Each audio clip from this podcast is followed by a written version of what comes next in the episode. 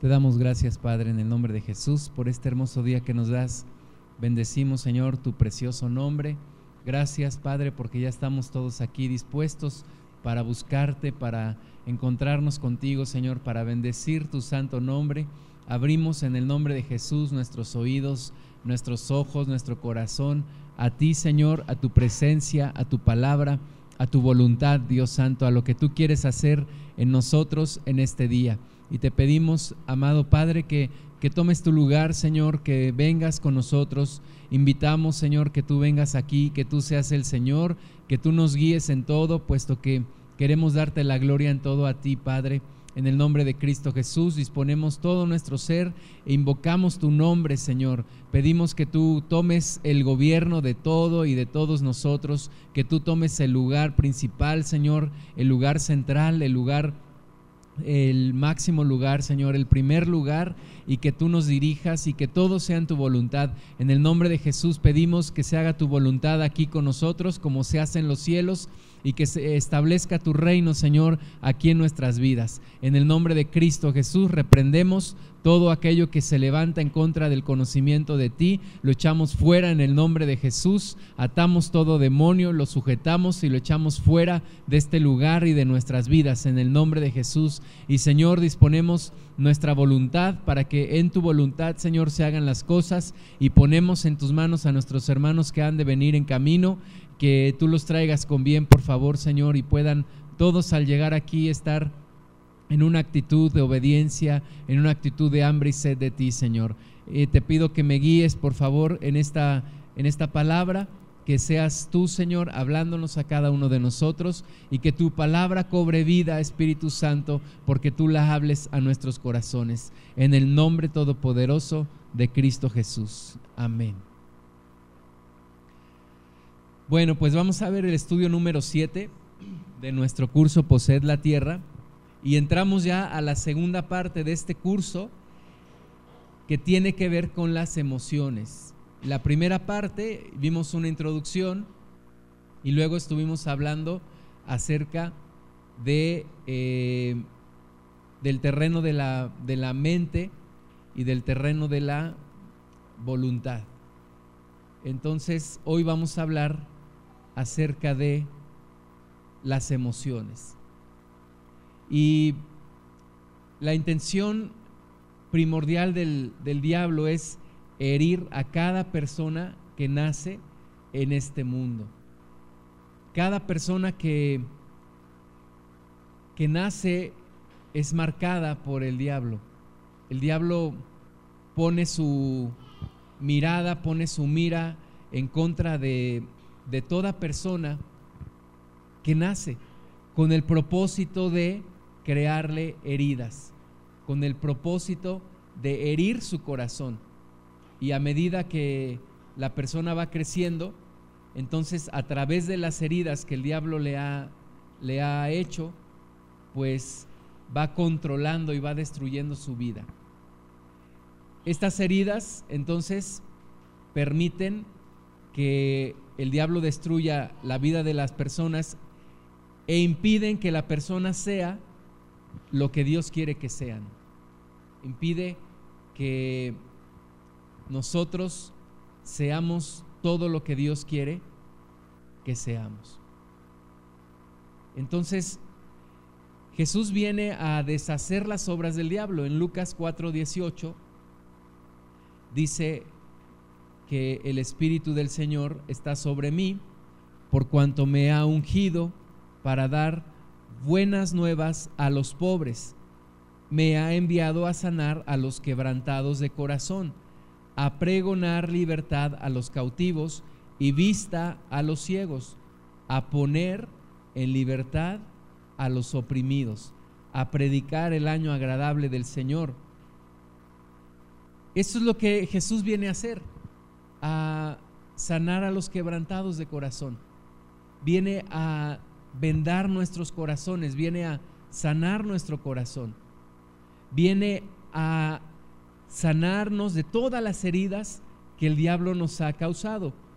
El primer blanco del enemigo son los niños. Los niños son aquellos que el diablo está poniendo su mirada en ellos para destruirles, para marcarles con heridas, para que cuando crezcan estén llenos de temores, de inseguridad, de rechazo, de amargura. Entonces el diablo no se toca el corazón y cada niño, cada niña es un blanco para él. Y luego cuando somos integrados al cuerpo de Cristo, las heridas que hemos sufrido nos impiden integrarnos correctamente. Y esto hace que el cuerpo de Cristo esté dividido. Entonces cuando la iglesia está compuesta de un conjunto de personas heridas, tienen dificultad en integrarse a la iglesia y tienen dificultad en ser lo que Dios quiere que seamos. El propósito primordial del Señor Jesús es que su cuerpo, su iglesia, sea sana. Es que su iglesia sea sana. Y a medida que el, el cuerpo se va uniendo, la plenitud de la cabeza, que es Cristo, va llenando a cada miembro. Ese es el plan de Dios. Ese es el plan de nuestro Señor Jesús. Mientras el plan del adversario es hurtar, matar y destruir, el plan de Jesús es restaurarnos y hacernos personas completamente sanas.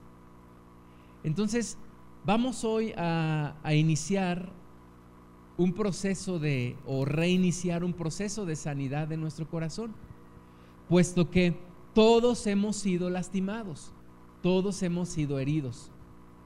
Y tal vez ya iniciaste el proceso o ya inició el proceso de restauración en tu vida, pero tal vez no, o tal vez lo has detenido. Entonces vamos a reiniciarlo o vamos a iniciar este proceso. En la medida en la que tú seas sano, la medida en la que tú seas sana, vas a poder ser lo que Dios quiere que seas. Pero si continúas con heridas en tu corazón, entonces no podrás ser plenamente lo que Dios quiere que seas y vivirás en una infelicidad porque hay heridas en tu corazón. Entonces, no podemos continuar con estas heridas. Tenemos que permitirle a Dios sanarnos. Tenemos que permitirle al Señor tocarnos, darnos cuenta de las heridas que hay en nuestro corazón y pedirle una sanidad y entrar al proceso de la sanidad. Amén. Dice ahí su lección 7 en la introducción. Nos quedan unas, unas pocas carpetas todavía. Si alguien quiere una, nada más levanta su mano. Blanca me había pedido una. Y quien, y quien le haga falta, si no nos alcanzan, la próxima vez vamos a, a, a traer más.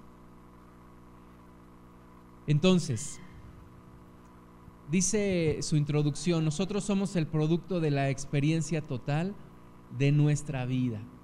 Nuestras experiencias pasadas determinan nuestras reacciones ante las situaciones presentes. Las heridas del pasado pueden distorsionar la percepción del presente.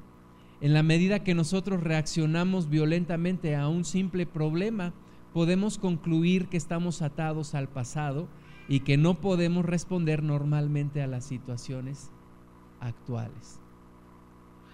Entonces, una forma en la que tú puedes darte cuenta si hay una herida en tu corazón es la forma en la que reaccionas ante ciertas experiencias. Es la forma en la que reaccionas ante ciertas cosas que no deberías de tener una sobrereacción. Hay una sensibilidad eh, extrema, hay una sensibilidad más allá de lo normal ante ciertas cosas, ante ciertas circunstancias. Hay situaciones que para otros no generan problema, pero para ti lo son. Para ti te generan una gran incomodidad, una, un gran dolor, a veces despiertan tu ira. Y eso es una señal de que hay una herida en ti. Es una señal de que algo no ha sido sanado en ti. Cuando experimentas una tristeza, una depresión ante una situación que no debería de ser, que no debería de representar tal problema, pero en ti lo hay, es porque hay una herida en tu corazón que no ha sido sanada que necesita ser sanada. Somos el producto, como dice aquí, de nuestras experiencias y muchas veces podemos estar atados al pasado y vivir el presente atados a ese pasado y experimentando reacciones sobre eh, o en una medida más allá de lo que debería de ser. Vamos trayendo nuestras experiencias dolorosas a nuestro presente y esto va condicionando nuestra vida, esto va condicionando nuestro futuro. El propósito de Dios es que todos lleguemos a una restauración total de nuestro ser. Segundo, segunda carta de Corintios capítulo 5, versículo 16, dice, de manera que nosotros de aquí en adelante a nadie conocemos según la carne. Y aún si a Cristo conocimos según la carne, ya no lo conocemos así. De modo que si alguno está en Cristo, nueva criatura es. Las cosas viejas pasaron, he aquí, todas son hechas nuevas. Entonces, el propósito de nuestro Señor Jesús es que nuestro pasado quede allá y que nuestra vida sea hecha completamente nueva a partir de ahora. A partir de nuestro conocimiento de Cristo, nuestra vida sea completamente nueva. Que ya no estemos viviendo atados al pasado, sino que estemos viviendo cosas nuevas en Cristo. Ya dice, si alguien conocimos según la carne, de aquí en adelante ya no conocemos a nadie según la carne. Y aun si a Cristo conocimos según la carne, ya no lo conocemos así. Entonces el, el, propósito de Dios es una restauración. Restaurar algo quiere decir dejarlo como originalmente estaba. Si tú escuchas que un artista está restaurando una pintura, es que le está, le está haciendo todas las mejoras para que quede como originalmente estaba. Y el propósito de Dios es restaurarnos. Es decir, dejarnos como estábamos antes de que sufriéramos la herida, como estábamos antes de que sufriéramos todas estas cosas que han ido lastimando nuestro corazón. Estas sobrereacciones por una sensibilidad excesiva a ciertas situaciones pueden ser por causa de que padeciste rechazo, de que tuviste experiencias dolorosas en tu pasado. Algunas veces reaccionamos con inseguridad, con una inseguridad muy grande, otras veces manifestamos celos, otras veces manifestamos ira. Y todo esto es porque hay heridas que están allí y que al ser tocadas reaccionamos, nos defendemos o bien las emociones afloran y nos tratan de cubrir nuestro corazón o de ser una válvula de escape por lo que hemos vivido en el pasado. Necesitamos tener un conocimiento profundo de las experiencias que hemos vivido necesitamos reflexionar. ¿Qué es lo que yo he vivido en el pasado? ¿Qué situaciones me han lastimado y han creado en mí una herida que todavía no es sanada? O bien que todavía no es sanada del todo. Necesito hacer una reflexión sobre mis experiencias, sobre todo en la niñez, para saber en qué áreas de mi vida fui marcado, en qué áreas de mi vida el diablo me quiso destruir y dónde es donde yo necesito la sanidad de Dios. En Lucas 4:18 leímos hace un momento que el Señor Jesús dijo que Él viene a sanar a los quebrantados de corazón. El quebrantado de corazón es una persona con un corazón roto, con un corazón lastimado, con un corazón herido. Necesita la sanidad, necesita levantarse, necesita ahí en esa herida recibir sanidad para poder madurar y para poder crecer y para poder ser felices. El propósito de Satanás es herir. Fue profetizado desde el principio. En Génesis 3:15 dice, y pondré enemistad entre tu simiente y la suya. Esta te herirá la cabeza y tú le herirás en el calcañar. El, el diablo está buscando herirnos. El diablo está buscando lastimarnos desde un principio, desde el principio. El diablo ha buscado destruirnos.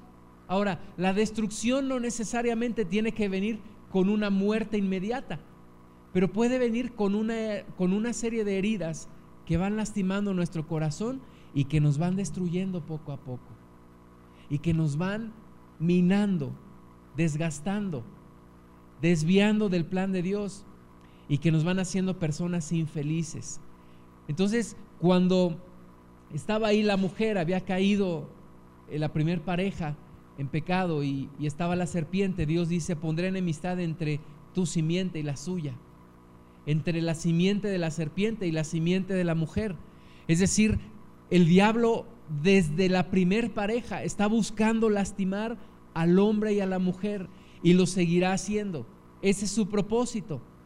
Dice, tú le herirás, esta te herirá la cabeza y tú le herirás en el calcañar. Y nos está hablando también de la simiente bendita de nuestro Señor Jesús. De Él nos está hablando. A Él también lo lastimó, a Él también lo hirió. Pero fue como si le lastimara en el calcañar. Pero el Señor Jesús hirió la cabeza del diablo. Porque ahora tú y yo podemos tener una sanidad en Cristo. Ahora todas las heridas que el diablo nos ha estado ocasionando en nuestro corazón, ahora pueden ser sanadas por lo que Cristo hizo. Vemos experiencias de hombres como Job, que experimentó las heridas de Satanás. Job fue tumbado a lo más mínimo. Fue aún mal entendido por sus amigos. Sus amigos lo juzgaron. Y cabría la pregunta, ¿fue maltratado por Dios? ¿O simplemente Dios le quitó el vallado de protección y el diablo le causó heridas? Fue herido en lo más profundo de su corazón. Pero después vemos también cómo fue restaurado por Dios. Fue restaurado no solamente en lo físico, sino en su espíritu.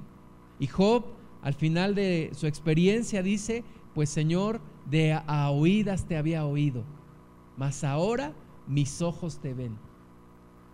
Y ahora me arrepiento. Entonces, las heridas que, que el diablo nos causa, viene un tiempo de sanidad en donde somos bendecidos y somos restaurados. Y en el libro de Joel el Señor dice que Él restituirá lo que comió la, la plaga. Entonces Dios quiere restituirte, Dios quiere sanarte, pero tienes que estar consciente que el diablo te ha herido. Tienes que estar consciente de que el diablo te causó heridas, sobre todo en tu niñez. Ahora Jesús mismo fue herido. Isaías 53, a partir del versículo 3, dice, despreciado y desechado entre los hombres, varón de dolores, experimentado en quebranto. Fíjate, nuestro Señor Jesús es un hombre experimentado en quebranto, un hombre que fue de quebranto en quebranto.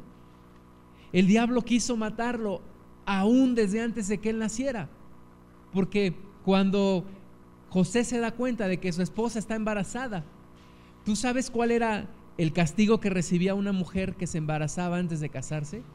Era apedreada. Entonces, aún desde antes de nacer, el Señor Jesús ya recibía amenazas. Sin embargo, José decidió callar. José decidió no revelar lo que estaba pasando. Después, al nacer, el rey Herodes manda a matar todos los niños abajo de dos años. Estaba buscando matarlo a él, a Jesús. Pero el diablo todavía no sabía a ciencia cierta en dónde estaba Jesús y quién era él. Entonces es varón de dolores y experimentado en quebranto desde la niñez. Su propia familia lo rechazó. Su propia familia se burlaba de él, sus hermanos se burlaban de él. Sus vecinos decían, ¿no es este Jesús el carpintero? ¿De dónde le ha salido tanta sabiduría? Su propio pueblo lo rechazó. Él venía a rescatar a su pueblo Israel y su propio pueblo lo rechazó. Jesús sufrió rechazo. Jesús sufrió burla. Uno de sus amigos más íntimos lo entregó, lo traicionó. Y todos los demás lo abandonaron cuando fue entregado. Entonces, si hay alguien que sabe de heridas en el corazón, es Jesucristo. Jesús fue herido en su corazón. Dice, y como escondimos de él el rostro, fue menospreciado y no lo estimamos. Jesús fue aún rechazado por ti y por mí en algún momento de nuestra vida. ¿Cuántos de nosotros no contamos chistes acerca de Jesús? Fue menospreciado y no lo estimamos. Ahora, el versículo 4 es importante también, dice, ciertamente llevó él nuestras enfermedades y sufrió nuestros dolores. y nosotros lo tuvimos por azotado, por herido de Dios y abatido. No hay dolor, hermano, hermana, no hay dolor que Jesús no pueda entender. No hay herida que Jesús no pueda comprender, porque Él mismo fue herido con todas esas heridas. Jesús mismo fue lastimado con las mismas heridas con las que tú y yo fuimos lastimados. Entonces, no hay cosa que Él no pueda comprender. No puedes tú decirle, Señor Jesús, pues yo creo que tú no me entiendes en este dolor que yo tengo. Yo creo que tú no me entiendes en esta herida que yo tengo. No, Jesús fue lastimado y sufrió nuestros dolores. Nuestros dolores Él los sufrió. Y Él entiende tu herida y la mía. Mas Él herido fue por nuestras rebeliones, molido por nuestros pecados. El castigo de nuestra paz fue sobre Él y por su llaga fuimos nosotros curados. Él sufrió y es experimentado en quebranto y es varón de dolores porque estaba tomando nuestros dolores, tomando nuestras enfermedades, no solamente las físicas, sino también las enfermedades del alma. Él estaba pagando porque tú y yo fuésemos sanados. Por lo tanto, ahora Él nos entiende y Él tiene el poder para sanar nuestra alma. El mejor psicólogo, el mejor terapeuta, el mejor consejero no puede hacer lo que Jesús puede hacer, que es sanar completamente tu alma. Los psicólogos y terapeutas tratarán de calmar tu dolor, tratarán de controlar tu herida, pero el único que puede realmente sanar tu herida es Jesucristo, porque Él fue herido por nuestras rebeliones, morido por nuestros pecados, molido por nuestros pecados y el castigo de nuestra paz es sobre Él y por su llaga nosotros fuimos curados. No solo de nuevo de enfermedades físicas, sino también de enfermedades del alma. Isaías 53, 10 dice, con todo eso Jehová quiso quebrantarlo sujetándole a padecimiento. Cuando haya puesto su vida en expiación por el pecado, verá linaje, vivirá por largos días y la voluntad de Jehová será en su mano prosperada. Entonces Jesús traicionado por un amigo íntimo. Jesús rechazado y menospreciado. Jesús acusado. En Mateo 12, 24, los fariseos al oírlo decían, este no echa fuera a los demonios, sino por Belcebú, príncipe de los demonios. Jesús odiado, lo odiaban a muerte. Dice la Biblia que rechinaban sus, sus dientes en contra de él, lo querían matar. Lo mataron hasta que fue el tiempo, pero lo querían matar desde el principio de su ministerio.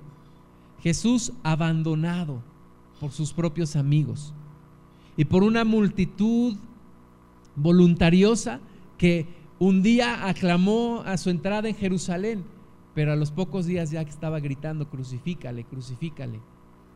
Entonces Jesús sabe de lo que tú y yo padecemos. Jesús sabe de tu herida y de mi herida. El castigo de nuestra paz fue sobre Él y por su llaga fuimos curados. Pues no hay herida que Jesús no entienda y no hay herida que Jesús no pueda restaurar sanar. No hay corazón que Cristo no pueda sanar. Él lo puede hacer. Punto número dos, Satanás sabe cómo incapacitar a una persona a través de las heridas. El diablo sabe de tu vida tal vez mejor que tú mismo. El diablo sabe quién eres tú, de dónde vienes, conoce tus antepasados, sabe las cadenas de maldición que ha habido en tus familiares, sabe cuál es tu entorno, tu trasfondo, conoce el plan de Dios para ti y por lo tanto se opone a ese plan de Dios para ti desde antes de que nazcas. Desde antes de nacer, un niño que ya es amenazado por aborto, una niña que ya es no deseada. Desde antes de nacer, el niño en el vientre está sufriendo heridas en el corazón. Hay heridas de las cuales somos conscientes y hay otras de las que no somos conscientes, sino solamente a través de los síntomas. Y los síntomas es como, como cuando vas al médico y, te pregunta, oiga, ¿qué le, ¿qué le duele? ¿Le duele la cabeza? eh, cómo se siente o trae un dolor en el pecho, qué es lo que está sufriendo. Y entonces a través de, las, eh, de los síntomas y de los estudios, él puede diagnosticar y encontrar la enfermedad.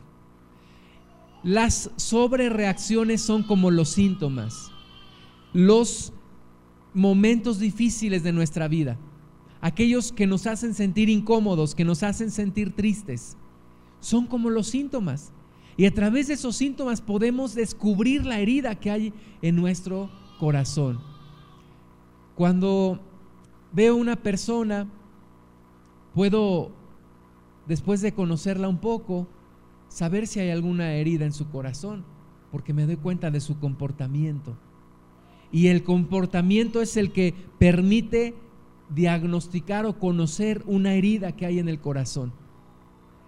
Entonces, heridas desde aún antes de nacer, el miedo que domina a los niños, el rechazo, y el rechazo principalmente por parte de los padres. Es un plan completamente malvado, el del diablo, porque hiere a los hijos por medio de las personas que más aman a los hijos, que son los propios padres. Quiero leerte un, texto de este libro que se llama Salvaje de Corazón de John Eldridge, que habla de la herida. Tiene un capítulo dedicado a la herida. Solamente te voy a leer un párrafo. Dice, la historia de la caída de Adán es la historia de todo hombre. En su brevedad y profundidad es simple y sencilla, casi mítica y de esta manera todo hombre entra al mundo con una pérdida de corazón planificada. Entonces viene la historia de la que estamos mucho más conscientes, la nuestra. Aunque la historia de Adán parece simple y sencilla, la nuestra parece compleja y detallada. Participan muchos más personajes y la trama a veces es difícil de seguir, pero el resultado siempre es el mismo una herida en el alma. En su viaje a convertirse en hombre, todo niño lleva una flecha en el centro de su corazón, en el lugar de su fortaleza, puesto que rara vez se analiza la herida y aún más rara vez se sana, todo hombre lleva una herida y la herida casi siempre se la ha hecho su padre. ¿Por qué los padres? Porque cuando somos niños nuestro mundo son nuestros padres. Cuando somos niños, nuestro Dios, por decirlo así, permítanme la comparación, pero nuestro Dios son nuestros padres. Y si un padre te hiere, esa herida te va a durar por el resto de tu vida si no permites que Dios te sane. Es un plan maquiavélico, es un plan diabólico, herir a los niños a través de sus propios padres. Ahora, un padre no heriría a su hijo o a su hija en su sano juicio. Pero ¿qué es lo que sucede? Un hombre o una mujer herida, hermanos, necesariamente van a lastimar a los que están a su alrededor. Un hombre o una mujer que lleva una herida, necesariamente, invariablemente, van a lastimar a los que están a su alrededor. Si yo tengo heridas en mi corazón, yo voy a lastimar a mi esposa, yo voy a lastimar a mis hijos, aunque no lo quiera, aunque no lo desee, pero es como un animal herido. Un animal herido tú tratas de acercarte a él y te muerde. ¿Por qué? Porque está lastimado. Entonces un alma que está lastimada va a lastimar a quienes están alrededor. Y mis amados hermanos, esa es nuestra historia, esa es nuestra realidad fuimos lastimados por nuestros propios padres. ¿Por qué? Porque nuestros padres a su vez fueron lastimados por sus padres. Y viene una cadena de maldición. ¿Hasta cuándo? Hasta que nosotros, tú y yo, podemos hoy determinar, hasta aquí se corta esa maldición. En una ocasión estaba escuchando a Enrique Bremer hablar de, su propia herida y hablar de, su padre, como, como su abuelo fue vendido por su padre, padre de su abuelo, lo vendió porque perdió al estar apostando, perdió todo. perdió el dinero y lo último que perdió fue a su hijo. Y su hijo fue vendido para trabajar en una tienda. Y ahí trabajaba, dice que todo el día y en la noche se dormía en el mostrador. Y, esa es la historia de, de casi todos nosotros. Padres, abuelos, bisabuelos, que fueron heridos por sus propios padres. Y entonces, ¿qué sucede? Pues nosotros vamos a ser lastimados también por ellos. Necesariamente, no es una intención, no, es, no hay mala intención en esta situación. Pero al tener una herida, si yo no permito que Dios me sane esa herida, yo voy a lastimar a mis hijos y les generaré una herida similar. De ahí la necesidad de recibir sanidad. Y de ahí la necesidad de identificar las heridas que hay en nuestro corazón. Heridas de rechazo. Cuando tuviste un padre ausente. Quiero enfatizar más la, la labor del padre. Porque especialmente el padre recibe de parte de Dios una autoridad para bendecir o para maldecir a sus hijos. Un padre tiene en su boca la autoridad para dar la vida o para quitarla. Y si no se da cuenta y si el padre vive herido, el padre va a lastimar, va a herir a sus hijos. Un padre que está herido causará herida en sus hijos. Nadie puede dar lo que no tiene. Si yo te digo ahora, oye, dame un millón de pesos, tú dices, bueno, si los tuviera, y a lo mejor alguien sí los tiene, pero a lo mejor muchos no. Y dicen, pues si los tuviera te lo daría, pero no lo tengo, no te lo puedo dar. Y un hijo, ¿cómo puede recibir una afirmación y una aceptación de sus padres si sus propios padres no la tienen? Si sus propios padres no tienen esa aceptación, si su propio padre está herido, ¿cómo puede ministrar?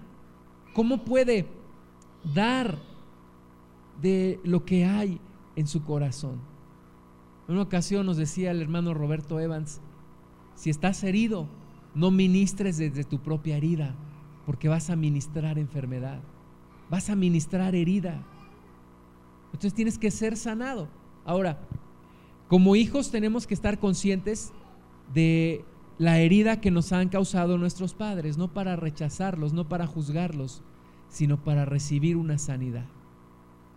Identificar la herida que todavía está ahí y perdonar a nuestros padres, puesto que a su vez ellos fueron lastimados y ellos viven con una herida. Dice John Eldridge, la herida rara vez se analiza y aún más rara vez se sana. Cuando tú salgas por la calle vas a encontrar un montón de gente lastimada, un montón de gente herida, que se comporta como se comporta porque está herida en su corazón, está lastimada en su corazón. Todos los problemas, todas las eh, divisiones en la iglesia de Cristo, todos los problemas en los lugares de trabajo, todos los problemas en los matrimonios, muchos de ellos son porque la gente está herida. El niño que ha sido rechazado va a crecer incapacitado para amar y ser amado. Incapacitado para amar y ser amado. ¿Por qué? Porque o se vuelve un controlador, o se vuelve una persona insegura, una persona celosa, una persona manipuladora. ¿Por qué? Porque trae una herida en su corazón. Porque trae una herida de rechazo, trae una herida de abandono. Entonces o se vuelve una persona así, o bien se vuelve una persona que se encierra en sí misma, una persona insegura, una persona que se autodestruye.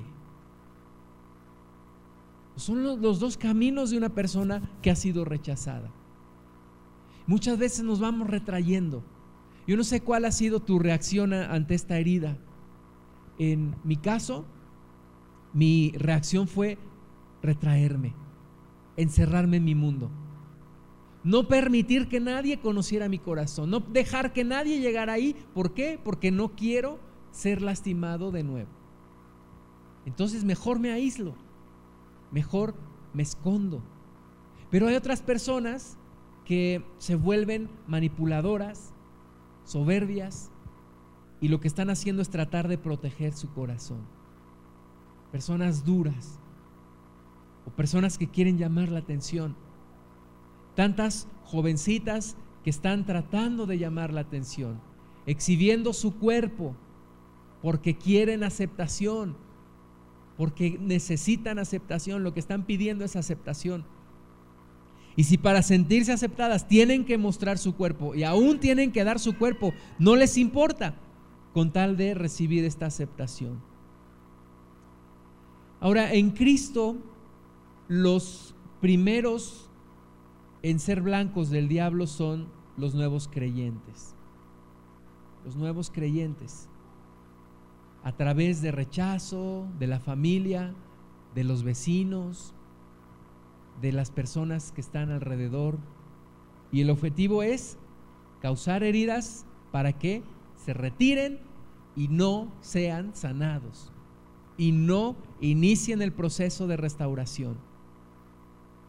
Tenemos problemas en la iglesia de Cristo, tenemos malos entendidos, malas eh, acusaciones, rechazo, miedo, Incapacidad para relacionarnos con Dios, incapacidad para relacionarnos con nosotros, incapacidad para relacionarnos con los demás. ¿Por qué? Porque una persona herida no puede, no puede relacionarse con los demás. No puede relacionarse con Dios. Necesita una sanidad. Una sanidad. Hebreos 12.1 dice, por tanto, nosotros también teniendo en derredor nuestro tan grande nube de testigos, despojémonos de todo peso y del pecado que nos asedia y corramos con paciencia la carrera que tenemos por delante. Una persona herida no puede madurar en Cristo. Una persona herida no puede correr la carrera. Está lastimada. Aunque quiera, no puede. No puede. Y termina teniendo problemas con todo mundo y termina saliendo de un lugar, yendo a otro, divorcio, saliendo del trabajo, y lo que necesita es una sanidad en el interior, no un cambio de lugar, una sanidad, una sanidad. Las heridas nos atan, nos atan a quién? Al que nos ha herido. Hubo un, tiempo en, en mi vida cuando yo recién me convertí a Cristo y había una persona que cómo me causaba ruido, cómo me, cómo me caía mal, para decirlo, me caía gordo, para decirlo claramente, ¿no? Pero, pero yo decía, pero ¿por qué esta persona me cae mal? Si apenas la estoy conociendo, si no me ha hecho nada. Y sabes que tuve que ir a mi, a mi memoria y recordar que una persona me recordaba a este varón que había conocido, una persona que me había hecho la vida imposible. Y entonces yo estaba recordándolo, lo estaba trayendo al presente cuando realmente con él no tenía problema. Era un problema que tenía en el pasado. Las heridas te atan al que te hirió. ¿Cuál es la forma de desatarte? Perdonándole, restaurándote. Las heridas nos atan a la amargura, producida por el golpe. Una persona herida es una persona que se va amargando. De repente dices, bueno, es que esta persona no se puede tratar con ella. Sí, es que trae una amargura. El problema no es contigo, el problema es con su pasado. ¿Por qué las heridas te atan a la amargura? Las heridas nos atan de manera que no nos dejan amar ni recibir amor hay una sanidad que debe recibir aquella persona que se va a casar. Una persona que ha sido herida. Una mujer que fue abusada sexualmente necesita sanidad. Una mujer que sufrió abandono de parte de su padre necesita sanidad. Hay tantas mujeres inseguras, celosas. llega el, el varón y parece que está pasando por por la cámara de seguridad ahí en el aeropuerto, le esculca todo, le revisa camisas, carteras, celular, mensajes, Facebook, todo, ¿no? Es una inseguridad, ¿por qué? Porque hay una herida en el corazón. Una persona herida no puede amar ni recibir amor, necesita ser sanada. Por eso dice Hebreos 12.1, despojémonos de todo peso. Viene a ser como un lastre que no te deja despegar, que no te deja madurar, que no te deja crecer, que no te deja hacer relaciones con los demás. Pero son heridas que hay en tu corazón, que ya es tiempo de que sean sanadas. Es tiempo de que sean sanadas. Jesús vino a liberar a aquellos que están heridos aquellos que están cautivos interiormente. Jesús viene a traer sanidad. Por medio de principios espirituales se va rompiendo el cautiverio espiritual y se va sanando el corazón. Estos principios los vamos a ir viendo más adelante, pero uno de ellos es el perdón. El perdón. Otro es la aceptación de ti misma como persona. Otro es el amor de Dios. Cuando tú conoces el amor de Dios, tú te llenas del amor de Dios y ahí está la fuente de tu sanidad. Pero primero tienes que estar consciente de las heridas que hay en ti. El peso y la atadura producidos por las heridas impiden el crecimiento del cristiano y de su ministerio. Tenemos tantas personas heridas dentro de la iglesia que es imposible alcanzar una madurez. Hay personas que buscan reconocimiento. Hay personas que buscan ser aceptadas. Y entonces si para ser aceptada necesito un ministerio, pues obtengo el ministerio. Con tal de que la gente me vea, me reconozca, porque hay un hambre de aceptación que yo tengo en mí. O personas inseguras que quieren manipular a la iglesia, que aquí no se hace nada sin que me digan. Aquí nadie mueve una pluma sin que yo esté avisado. Hay inseguridad, hay heridas en el corazón. mientras tengamos heridas, necesitamos una sanidad para poder ministrar en el cuerpo de Cristo. La cabeza del cuerpo desea ser el sanador del cuerpo. Jesús quiere ser tu sanador. Jesús. Sí podemos ayudarnos entre nosotros, pero tu sanidad va a venir de Cristo directamente, directamente de Jesús. Para recibir la sanidad primero necesito estar consciente de que la necesito. Nadie va al doctor diciendo, pues yo soy sano, yo no sé para qué estoy aquí, yo soy sano. De la misma manera, si tú no reconoces tu herida, entonces no necesitas un sanador. Pero en el momento en el cual tú decides reconocer tu herida, allí, allí Dios opera en sanidad. Esto me requiere examinar mi alma. Esto me requiere examinar mis experiencias del pasado. Esto me requiere estar atento para ver en qué momentos mi alma se entristece por algo que no tenía razón de ser. En qué momentos me sale una ira descontrolada. En qué momentos tengo problemas con las personas. Necesito un conocimiento profundo de quién soy yo para poder sacar a la luz las heridas y recibir de parte de Dios una sanidad. Les abro un, poco mi corazón. Yo descubrí que, tenía algunas heridas en mí. Una de ellas les he, les he hablado un poco de esto de, yo tenía una herida de rechazo, rechazo. Yo me sentía rechazado, me sentía no valioso, menos que los demás. Y hubo un momento en el cual la herida fue tan, tan dolorosa que yo sentí que Dios me estaba acorralando ya para, para sanarme.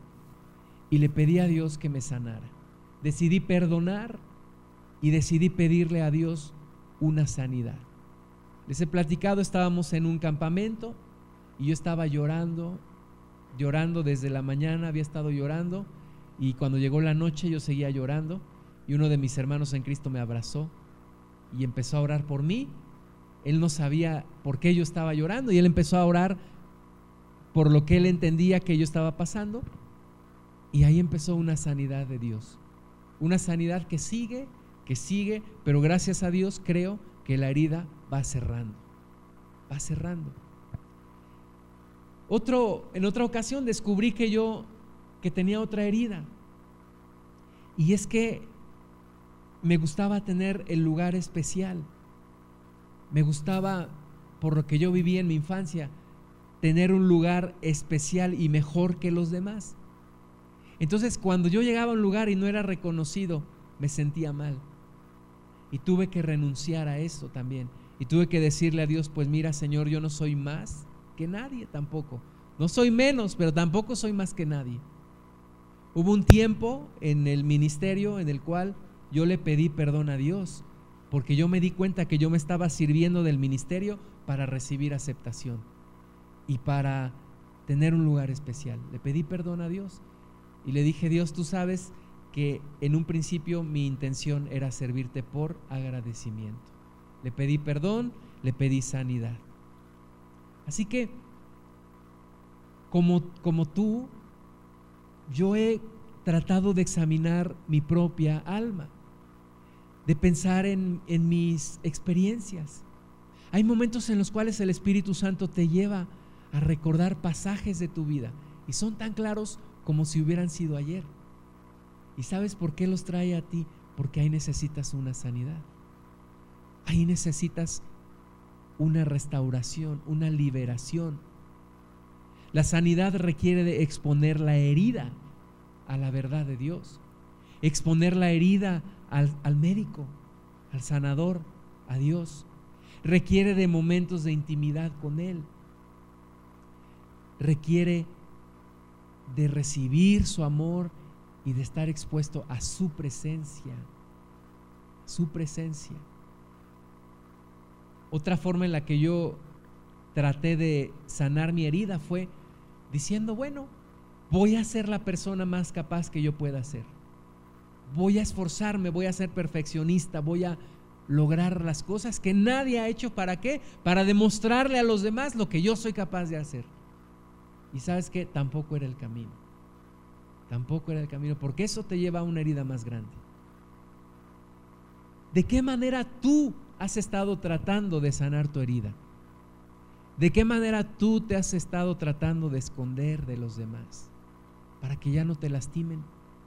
¿De qué manera has endurecido tu corazón y puesto una coraza para que ya no lleguen a penetrar en tu corazón? ¿De qué manera has lastimado a quienes están a tu alrededor? tus hijos, a tu esposa, a tu esposo. Bueno, es tiempo de recibir una sanidad verdadera. Es tiempo de recibir una sanidad en nuestro corazón. Todos podemos decir, ¿sabes qué es que yo de niño fui herido, fui lastimado? Pero lo que ya no se vale decir es es una es un pretexto.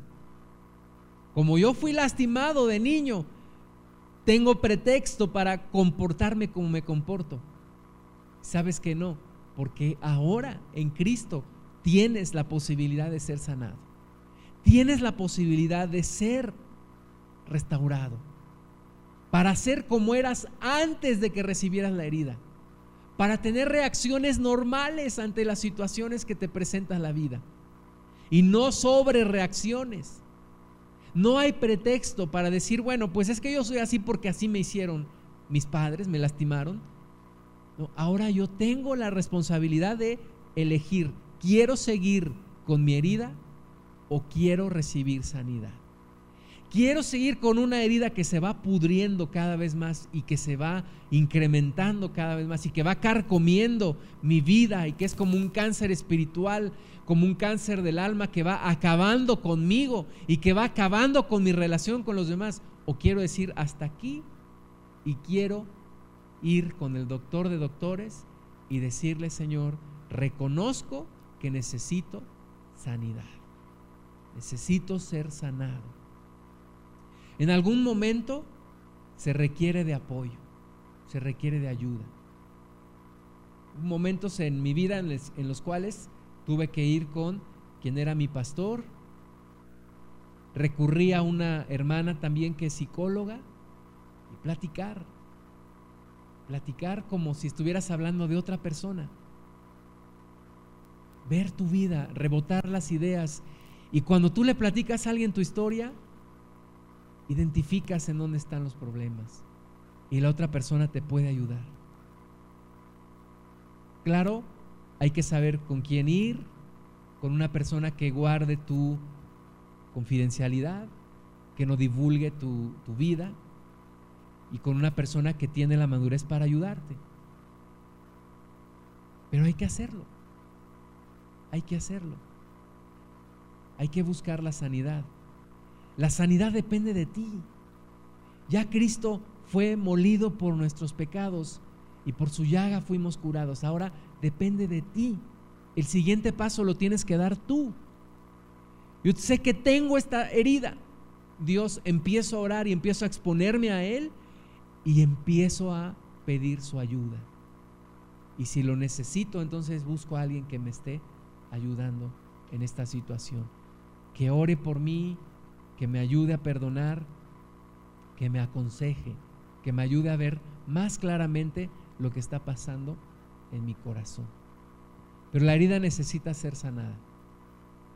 Jesucristo vino a sanar a los quebrantados de corazón.